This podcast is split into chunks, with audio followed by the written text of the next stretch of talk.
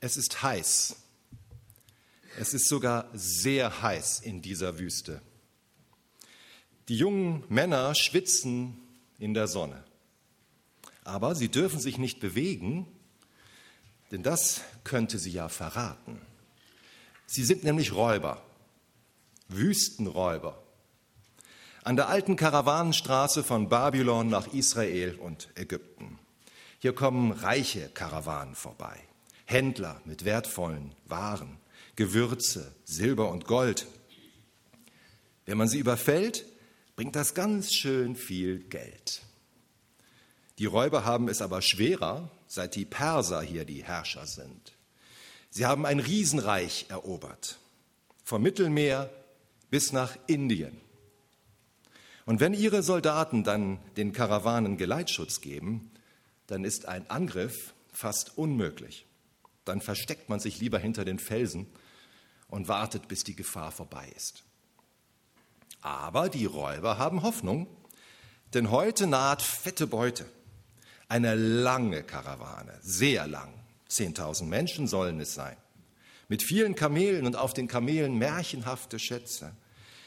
Die Späher der Räuber haben sich das Lager der Karawane angeschaut. Gold transportiert sie, tonnenweise und noch mehr Silber, dazu Weizen und Olivenöl, massenhaft. Das kann man auch teuer weiterverkaufen. Und einen Rest kann man dann für sich selber behalten. Aber das, soll, aber das Gold und das Silber, großartig, denken sich die Räuber. Und die Menschen dieser Karawane sind unbewaffnet. Sie haben keinen Geleitschutz, keine persischen Soldaten. Sie sind leichte Beute. Einfach aus dem Versteck hervorbrechen, ein paar Packkamele mitnehmen und wieder weg. Und morgen dann wieder ein Angriff und noch einer, bis dann wirklich alle, alles, alle Beute bei den Räubern ist. Juden sollen in dieser Karawane sein, auf dem Weg nach Jerusalem. Ihr Anführer heißt Esra.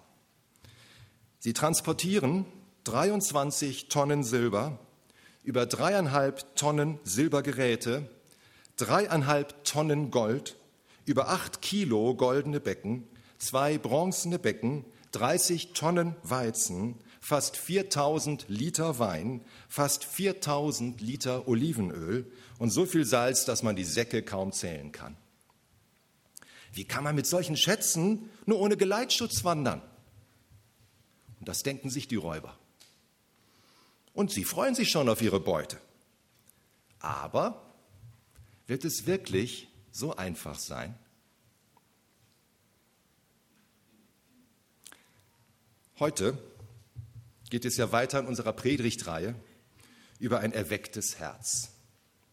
Am Beispiel von Esra und später dann in diesem Monat geht es weiter mit Nehemia. Beide lebten vor fast 2500 Jahren im Orient. Und beide sind aus der babylonischen Gefangenschaft zurück nach Israel gezogen. Israel war ja Gott ungehorsam geworden und darauf hat Gott es zugelassen, dass die beiden Königreiche Israel und Juda zerstört wurden, genau wie der Tempel in Jerusalem. Große Teile der Bevölkerung wurden in den heutigen Irak verschleppt, nach Babylon. Das ist heute eine Ruinenstadt und die liegt ungefähr 90 Kilometer südlich von Bagdad, der heutigen Hauptstadt des Irak. Aber nach 70 Jahren durften viele Juden wieder zurück in ihr Land. Der Perserkönig Kyros ließ sie gehen. Und die Juden bauten den Tempel wieder auf. Mit einem erweckten Herzen, also, das bedeutet voller Freude, dass sie Gott dienen können. Und voller Vertrauen, dass es Gott gut mit ihnen meint. Voller Vertrauen. Aber dann kamen Hindernisse, Anfechtungen von außen. Die Samaritaner, das Nachbarvolk, haben die Juden bei den Persern angeschwärzt und die Juden verloren den Mut und es wurde ihnen viel wichtiger, ihre eigenen Häuser zu bauen als den Tempel. Und die Tempelbaustelle blieb jahrelang liegen. Und dann kamen auch noch Anfechtungen von innen. Alles war den Menschen damals in Jerusalem wichtiger, nur Gottes Tempel eben nicht. Aber dann kamen zwei Propheten, Haggai und Zachariah. Und die beiden haben das Volk wieder zurückgebracht auf den richtigen Weg. Oder man sollte eher sagen, Gott hat das Volk wieder zurückgebracht durch Haggai und Sacharja. Und das, was die Propheten sagten, das hat die Menschen wieder aufgeweckt. Sie haben Buße getan und am Tempel weitergebaut. Mit Herz und mit Verstand. Mit einem erweckten Herzen. Das war wieder aufgeweckt worden im wahrsten Sinn. Über all das haben wir ja in den letzten Monaten Predigten gehört in unserer Predigtreihe. Und nun geht es weiter mit Esra. Der ist ja schließlich bei uns jetzt bisher noch nicht auf der Bildfläche erschienen. Er lebte um das Jahr 460 vor Christus. Erst in Babylonien und dann wollte er nach Jerusalem ziehen. Mit vielen anderen Juden zurück in die alte Heimat. Mit der großen Karawane voller Schätze. Aber gehen wir jetzt erstmal an den Anfang dieser Geschichte zurück.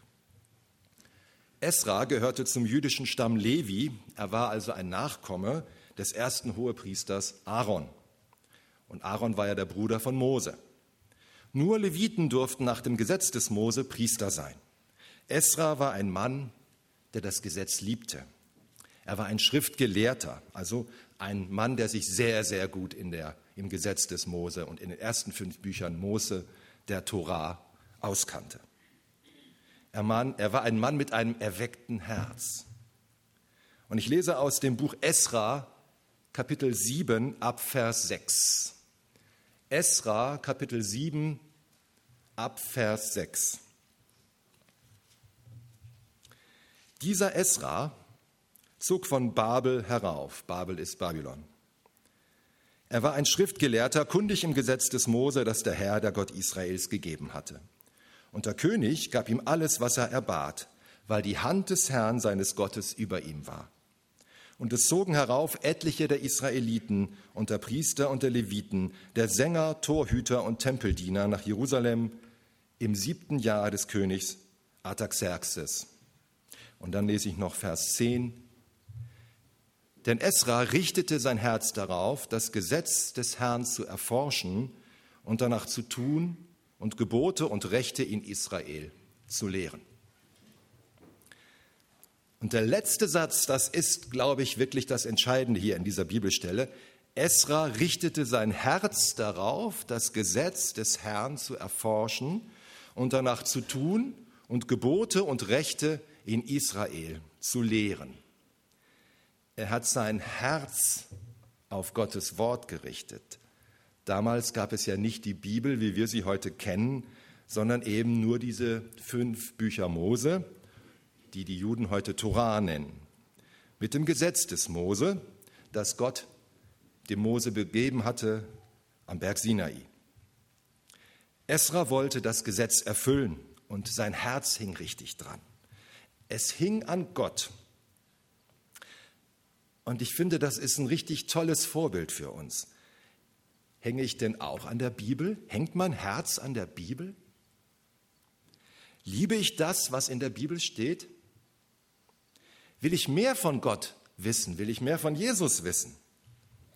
Esra wollte das Gesetz erforschen, so heißt es ja hier. Also er wollte sich richtig hineinwühlen, verstehen, er wollte entdecken, Unsere Bibel, die ist ja viel länger als das, was Esra damals hatte. Also ein Menschenleben reicht überhaupt gar nicht aus, um wirklich alles so in seiner Tiefe zu erforschen, was in der Bibel steht. Das ist wie so ein Kosmos. Also je öfter ich die Bibel aufmache, desto mehr merke ich, meine Güte, was steckt da alles drin? Es gibt einfach immer wieder Neues zu, zu entdecken. Man lernt nie aus. Ein Sprichwort, aber es ist wahr, was die Bibel anbelangt.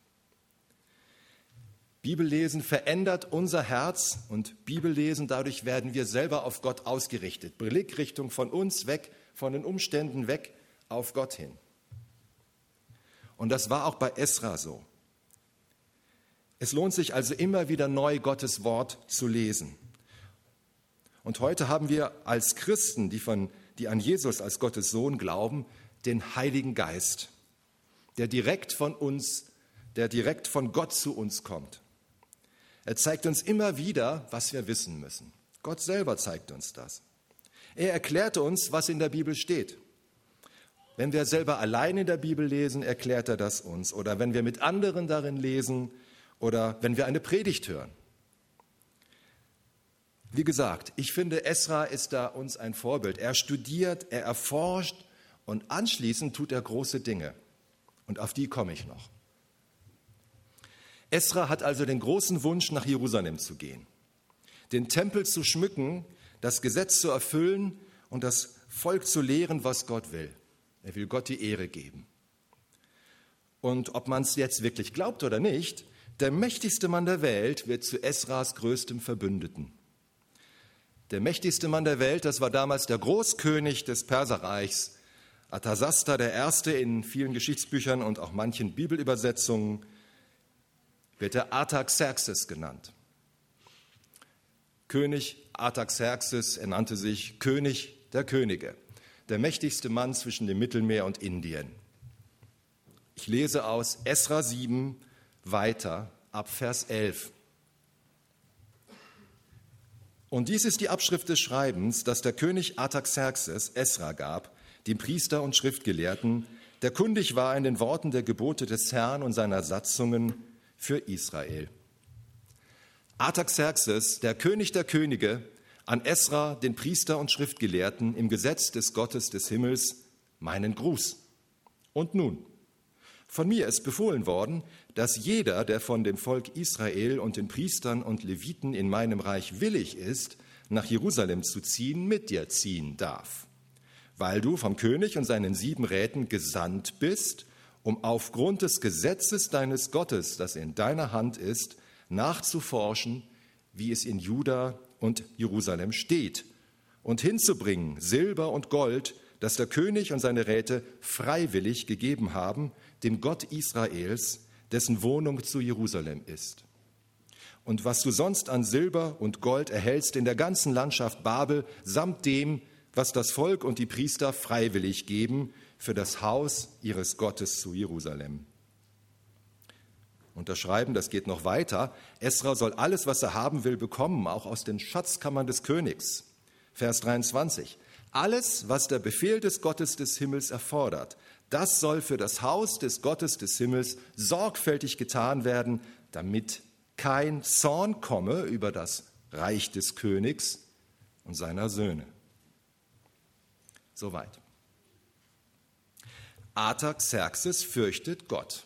Er nennt ihn Gott des Himmels. Die Menschen, auch im Perserreich, glaubten damals ja an sehr, sehr viele Götter. Der Gott der Juden, den wir so kennen, der Gott Abrahams, Isaaks und Jakobs, war nur einer.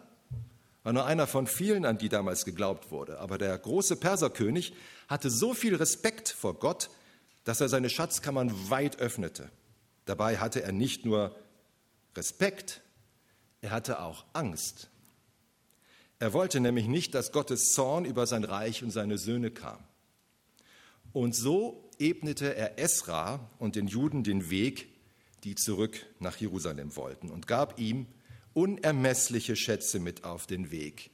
Die werden auch in dieser Bibelstelle aufgezählt mit alten Maßen und die wurden dann umgerechnet in heutige Maße. Ich wiederhole es nochmal, das hatte ich eben schon mal in dieser kleinen Räubergeschichte vorgelesen. Es waren dreieinhalb Tonnen Gold. Und laut Internet haben die heute einen Wert von über 200 Millionen Euro. Und 23 Tonnen Silber hat einen Wert von über 19 Millionen Euro. Und 23 Tonnen Silber, genau. Und alles das, um damit Gott im Tempel zu verehren. Warum hat Artaxerxes so viel Respekt und Angst vor Gott? Weil Gott selbst es ihm eingegeben hat. Und das sagt Esra selbst ab Vers 27.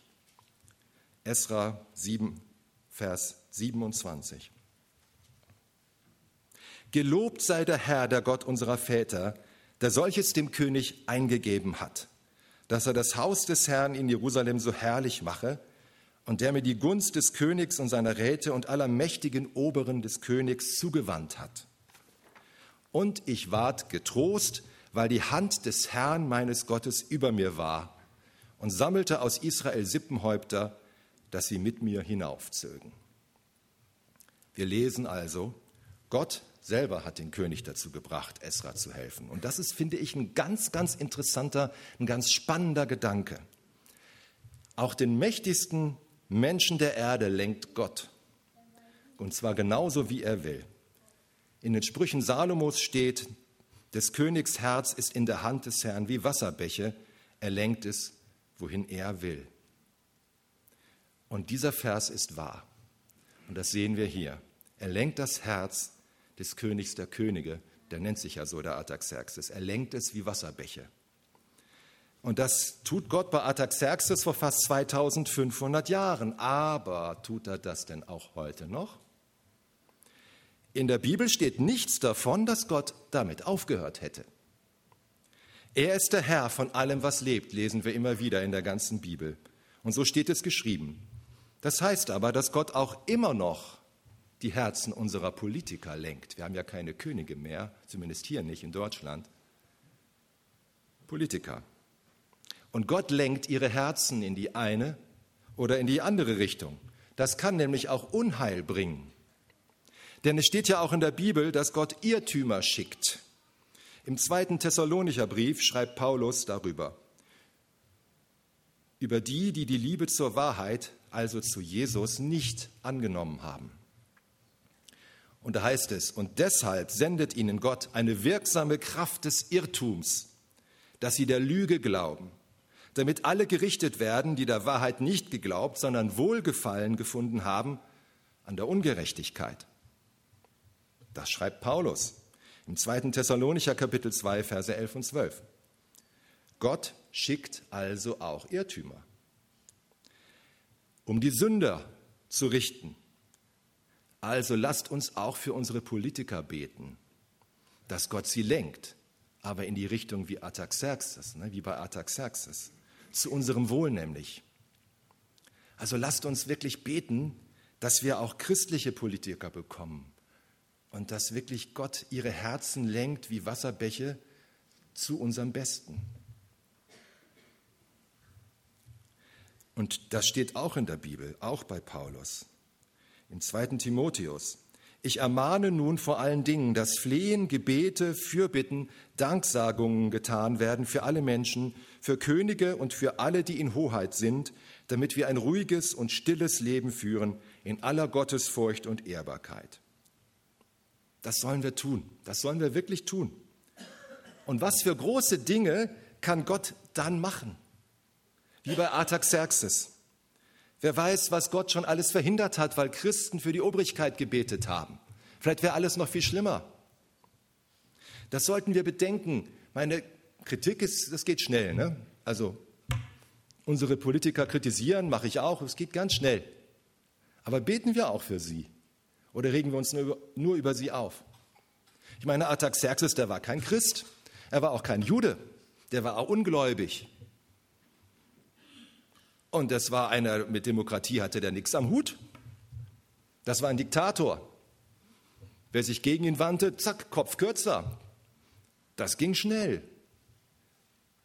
Aber Gott hat ihn gelenkt wie Wasserbecher, obwohl er ein Sünder war.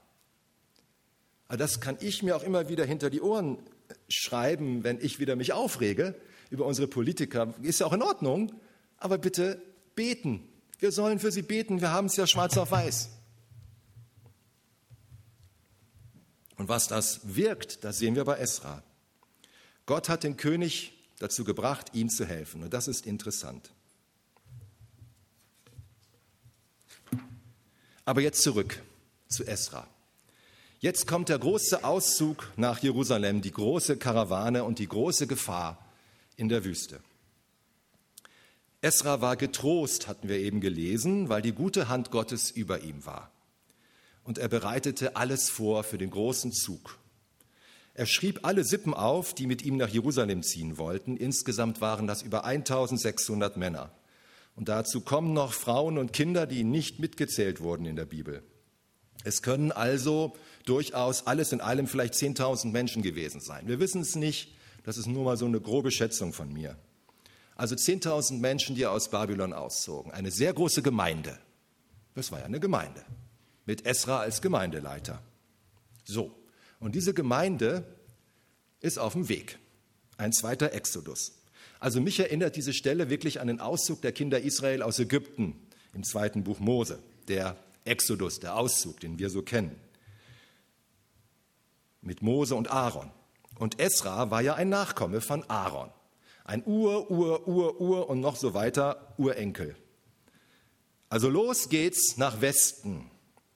Immer nach Westen von Babylon. Über 1000 Kilometer. Zu Fuß. Wahrscheinlich haben sie Kamele dabei gehabt. Wir lesen es nicht, aber es ist wahrscheinlich, dass sie Kamele dabei gehabt haben als Lasttiere für die Tonnen von Gold, Silber, Getreide und den vielen Wein und das Olivenöl.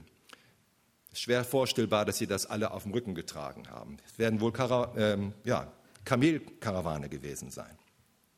So, und diese Karawane setzt sich also in Bewegung. Erst am großen Fluss Euphrat entlang nach Norden bis zum Fluss Ahava, also rund 200 Kilometer von Babylon entfernt. Da machen sie erstmal Pause. Fast 1000 Kilometer liegen noch vor ihnen, mitten durch die syrische Wüste. Über Damaskus und das heutige Jordanien, über den Jordan bis hinauf nach Jerusalem wird sie der Weg führen. Ein sehr weiter, ein sehr gefährlicher Weg mit all den Menschen und vor allem mit all diesen wertvollen Schätzen. Es sind Gold und Silber im Wert von rund, ich habe das mal um, so umgerechnet, 220 Millionen Euro. Ungefähr. Wahrscheinlich waren es noch mehr. Das Salz kommt ja noch dazu, das war damals auch wertvoll. Und das schleppen sie jetzt also durch die Wüste. Und dazu kommt eben noch Wein und so weiter. Alles wertvolle Handelsgüter, unermesslicher Reichtum für den Tempel in Jerusalem. Also, ich meine, ich stelle uns mal jetzt, jetzt, euch mal jetzt eine Frage. Was passiert, wenn ihr 1000 Euro im Portemonnaie habt, Bargeld? Und damit geht ihr durch Paderborn, durch die Innenstadt. Fahrt mit der Bahn, über den Bahnhof, da ist viel los. Was für ein Gefühl habt ihr da, wenn ihr 1000 Euro im Portemonnaie habt und ganz viel Gedränge um euch herum ist? Haltet ihr euer Geld dann fest? Also ich mache das, selbst wenn ich nur 100 Euro drin habe. Nur ist gut. Oder 50. Dann halte ich irgendwie unwillkürlich, habe ich meine Hand immer in der Tasche, weil ich denke, kommt Taschendiebe, ne? es ist, geht schnell. So, also ich hoffe dann immer das Beste.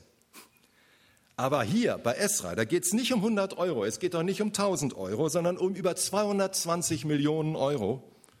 Und die tragen sie mitten durch die Wüste vorbei an Räuberbanden. Es ist bekannt, dass die damals wirklich überall lauerten. Die Beduinen waren damals räuberisch. Die lebten auch davon, sich an den Handelskarawanen zu bedienen. Es war ein alter Handelsweg, den Esra mit dem Volk Israel hier geht. Jetzt am Ahava, da wird Esra nochmal so richtig bewusst, auf was er sich da eingelassen hat. So scheint es jedenfalls. Und jetzt lese ich weiter aus Esra 8 ab Vers 21.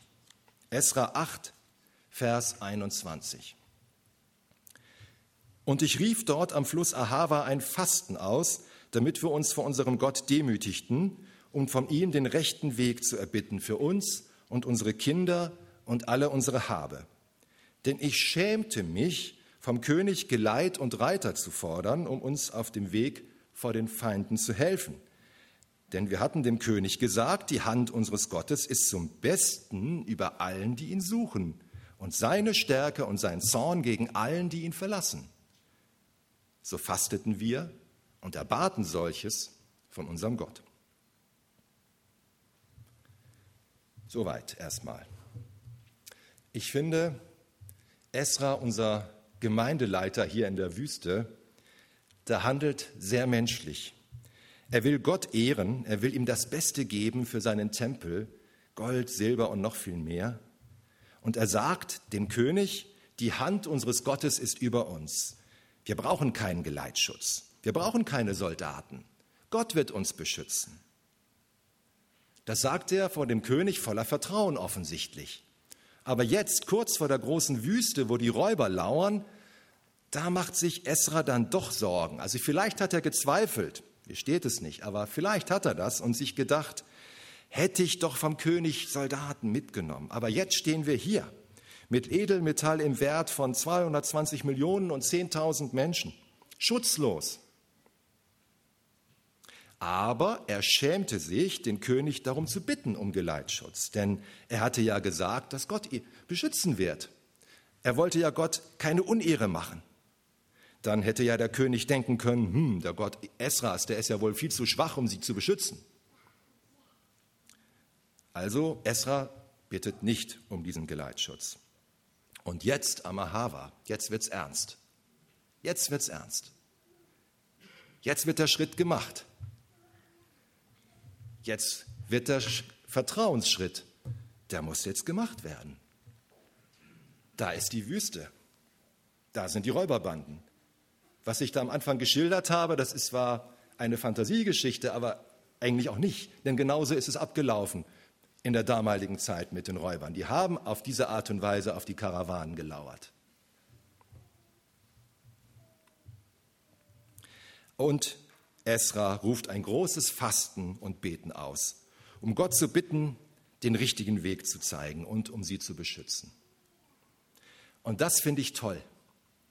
Esra verzweifelt nicht angesichts der Gefahr, sondern er wendet sich mit dem ganzen Volk an den Herrn. Und das ist genau die richtige Adresse. Esra will ja Gott ehren und seinen Namen groß machen. Er könnte jetzt auch denken, hm, Gott wird mich schon beschützen, ich bin doch der große Esra, der hier so viel auf die Beine gestellt hat. Diese große Karawane, die gäbe es ja ohne mich gar nicht. Aber stimmt nicht, das, so denkt er nicht. Esra ist demütig und er bittet Gott. Wahrscheinlich hat er gesagt, gesagt, Gott, Herr des Himmels, wir ziehen nach Jerusalem, weil du es willst, um dir die Ehre zu geben. Also beschütze uns doch bitte auch und zeig uns den Weg. Und da ist Esra, dieser Gemeindeleiter in der Wüste, für uns auch wieder ein Vorbild. Denn auch wir als Gemeinde stehen manchmal vor solchen Schritten, eigentlich immer. Es geht ja immer weiter. Auch wir persönlich, auch jeder von uns, wenn wir ein großes Projekt anfangen, einen neuen Job antreten wollen, wenn wir studieren wollen, eine Klausur schreiben müssen, unser Haus sanieren möchten und, und, und, und, und. Viele Projekte, viele Aufgaben. Also lasst uns vorher beten und Gott um seinen Segen bitten, so wie Esra das gemacht hat und das Volk hier. Und nicht einfach nur so ein kleines Stoßgebet, ja, das können wir auch machen. Aber ich finde es besser, wenn wir also das immer wiederholen vielleicht auch, diese Bitten, immer wieder, demütig, denn das macht mir nochmal so richtig klar, dass ich auf Gott angewiesen bin. Ich bin wirklich oder wir sind alle auf ihn angewiesen, als Gemeinde und jeder von uns persönlich. Und ich finde es auch ganz toll, dass wir jetzt Gebets- und Fastentage haben. Also ich faste jetzt auch mit, das fällt mir manchmal schwer, habe es jetzt gerade angefangen. Ich esse ja so gern, deswegen ist Fasten schwierig, aber es gibt viele Arten von Fasten. Man lässt alle Mahlzeiten an dem Tag aus oder nur eine Mahlzeit oder man äh, macht Handyfasten, also Smartphone-Fasten. Ich denke, das wird vor allen Dingen vielen schwer fallen. Das ist mal ein richtiges Fasten, Smartphone-Fasten, Internet-Fasten, alles Mögliche. Aber das soll ja auch keine Selbstkasteiung sein, so nach dem Motto, ich tue mir was Schlechtes und so, sondern es soll Gott die Ehre geben. Und für mich ist es so ein Merkzeichen, wenn ich merke, oh, ich habe Hunger. Ach ja, ich wollte ja fasten. Ich wollte ja beten. Also das ist für mich dann ein Merkzeichen. Das habe ich jetzt, ich habe es ja gerade ausprobiert mit dem Fasten und das war für mich tatsächlich ein Merkzeichen. Ach, guck mal, ja, ich habe nicht gefrühstückt. Ach, jetzt weiß ich es wieder. Ich wollte beten und dann habe ich schnell wieder gebetet, auch auf der Arbeit mal ganz kurz. Immer wieder. Und was steht im Jakobusbrief, Kapitel 4? Ihr habt nichts, weil ihr nicht bittet. Und Jesus sagt im Matthäusevangelium, Kapitel 7, bittet, so wird euch gegeben. Wenn wir also fasten und beten, wird uns nochmal so richtig bewusst, wie abhängig wir alle von Gott sind. Und Esra und das Volk, diese Gemeinde in der Wüste, sie machen das eben auch so. Esra bestürmt Gott, dass er die Juden vor allen Gefahren beschützt. Und während dieser Fastenzeit bestimmt Esra extra Leibwächter für das Gold und Silber und sagt ihnen, passt drauf auf, bis wir es in die Schatzkammer des Tempels in Jerusalem bringen. Und dann, nach drei Tagen, zieht Esra mit der großen Karawane los. Hinein in die Gefahr, hinein in die große Wüste, die syrische Wüste. Ein Glaubensschritt. Das ist mal Vertrauen. Zehntausend Menschen. Esra ist für sie verantwortlich. 220 Millionen Edelmetall. Beute ohne Geleitschutz, ohne Netz und doppelten Boden, rein in die Wüste. 50 Grad in der Sonne, 50, im Schatten kühle 40.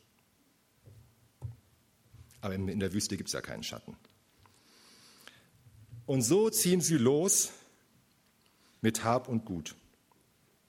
Langsam, sie sind fast vier Monate unterwegs, also am Tag 10 bis 20 Kilometer. Mit ihrer Ladung ist das auch nicht so einfach und Kinder haben sie ja auch dabei. Da marschiert man nicht, wer weiß wie. Und es gibt ja keine Autobahn, sondern nur einen Wüstenweg. Und ich habe auch die Sabbattage abgezogen und den Extratag beim Passafest.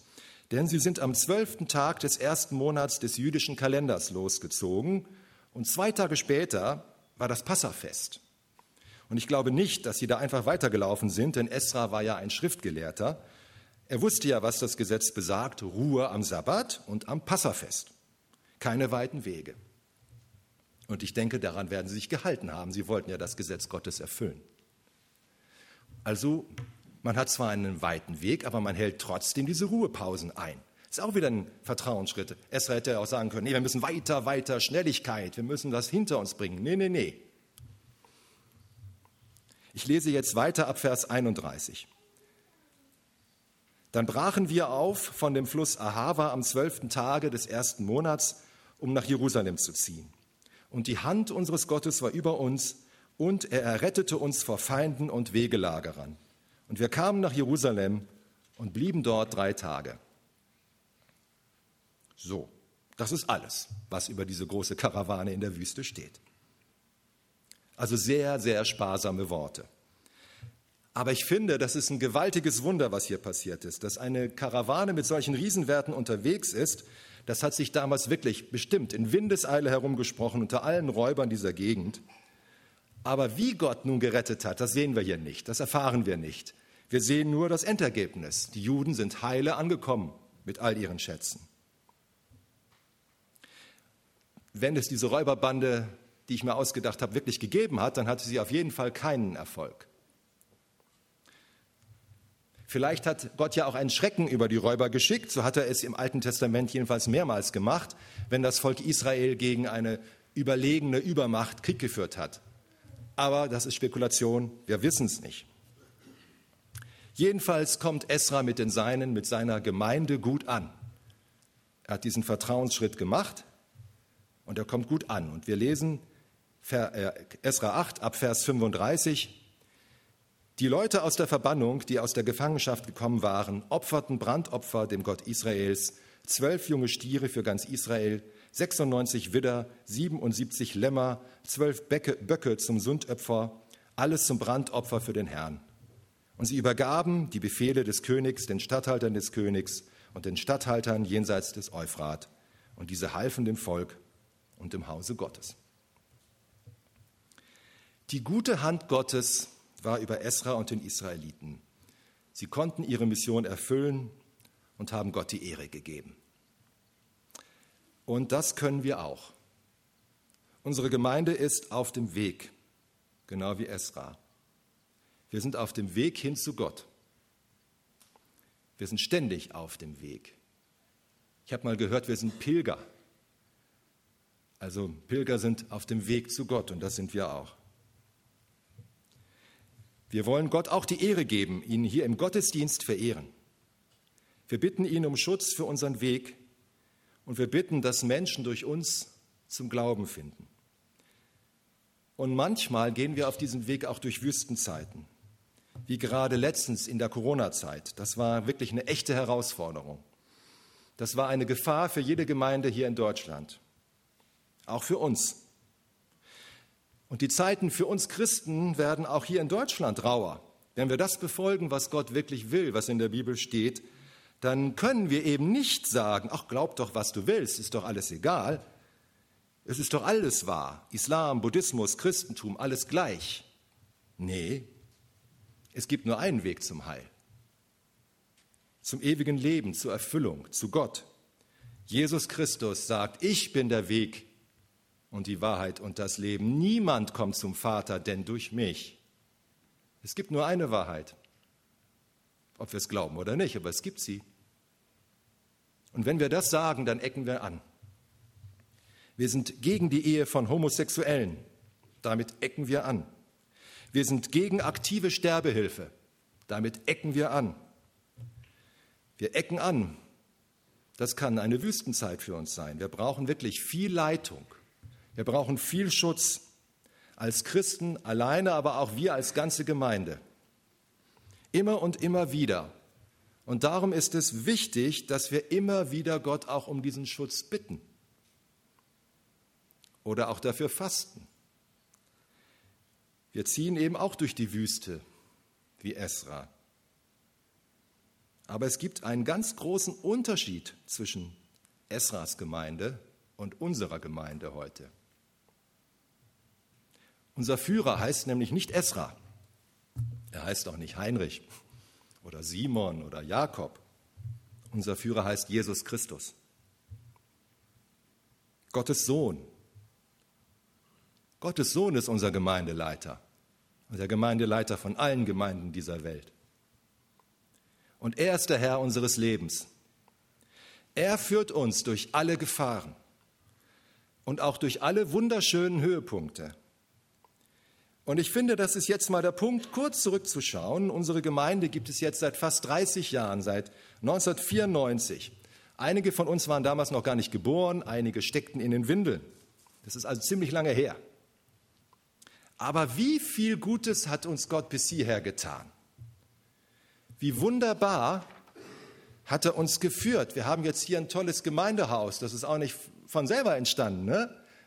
Das haben viele Menschen von uns hier gebaut. Und Gott hat uns bewahrt. Wir dienen den Menschen in Lichtenau mit dem Warenkorb zum Beispiel.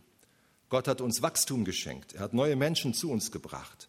Und im Mai ist ja hier wieder eine Taufe. Wir haben davon gehört. Das ist ein Grund zum Jubeln. Das ist ein Grund zum Danken. Wenn Menschen gerettet werden, ist das immer ein Wunder. Jeder Mensch, der gerettet wird, ist ein Wunder.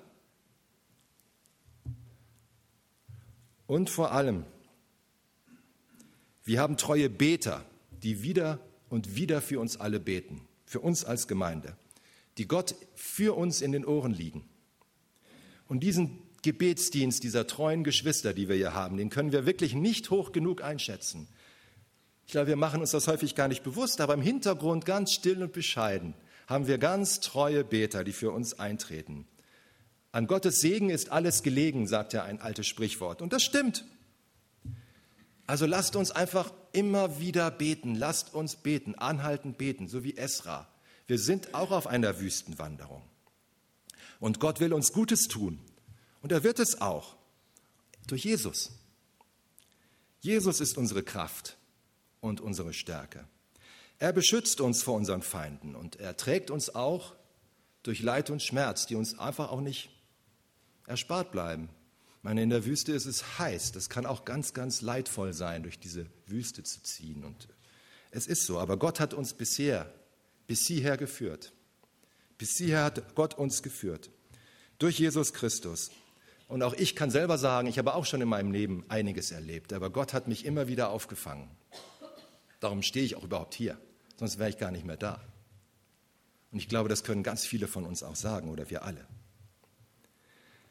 Jesus, geh voran auf der Lebensbahn, heißt es in einem alten Lied. Und das sage ich auch immer. Also lasst uns ihm folgen. Jesus, geh voran auf unserer Lebensbahn. Lasst uns mit einem erweckten Herzen ihm folgen, mit einem Herzen, das ihm vertraut, so wie Esra. Diesen Glaubensschritt müssen wir manchmal Tag für Tag machen. Lasst uns weitergehen. Wohin Gott uns auch führt, wir wissen es ja nicht. Wohin unsere Gemeinde auch zieht, wir wissen es nicht. Aber Jesus geht voran und er weiß wohin. Er kennt den Weg. Er kennt ihn. Seine gute Hand ist über uns. Seine gute Hand ist über uns. Immer. Wir beten, aber wir können uns immer wieder darauf verlassen, er ist da. Er ist jetzt auch hier. Gottes gute Hand ist jetzt über uns. Und er will uns weiterführen. Wir können mutig vorangehen. Wir brauchen nicht zu verzagen. Die Welt wird dunkler, so scheint es mir. Aber wir brauchen nicht zu verzagen, weil Jesus ist da und er führt uns selbst durch Wüsten hindurch. Lasst uns beten. Lasst uns für unsere Gemeinde beten. Lasst uns für unsere Politiker beten, für die Obrigkeit, wie Gott es will. Und dann losgehen. Vertrauen. Nicht nachlassen. Lass dich nicht umschmeißen von den Umständen. Mach's wie Esra und die Israeliten. Sie sind los mit diesen 220 Millionen und wir gehen auch. Wir gehen mit Jesus als unserem Gemeindeleiter. Er geht voran auf der Lebensbahn. Amen.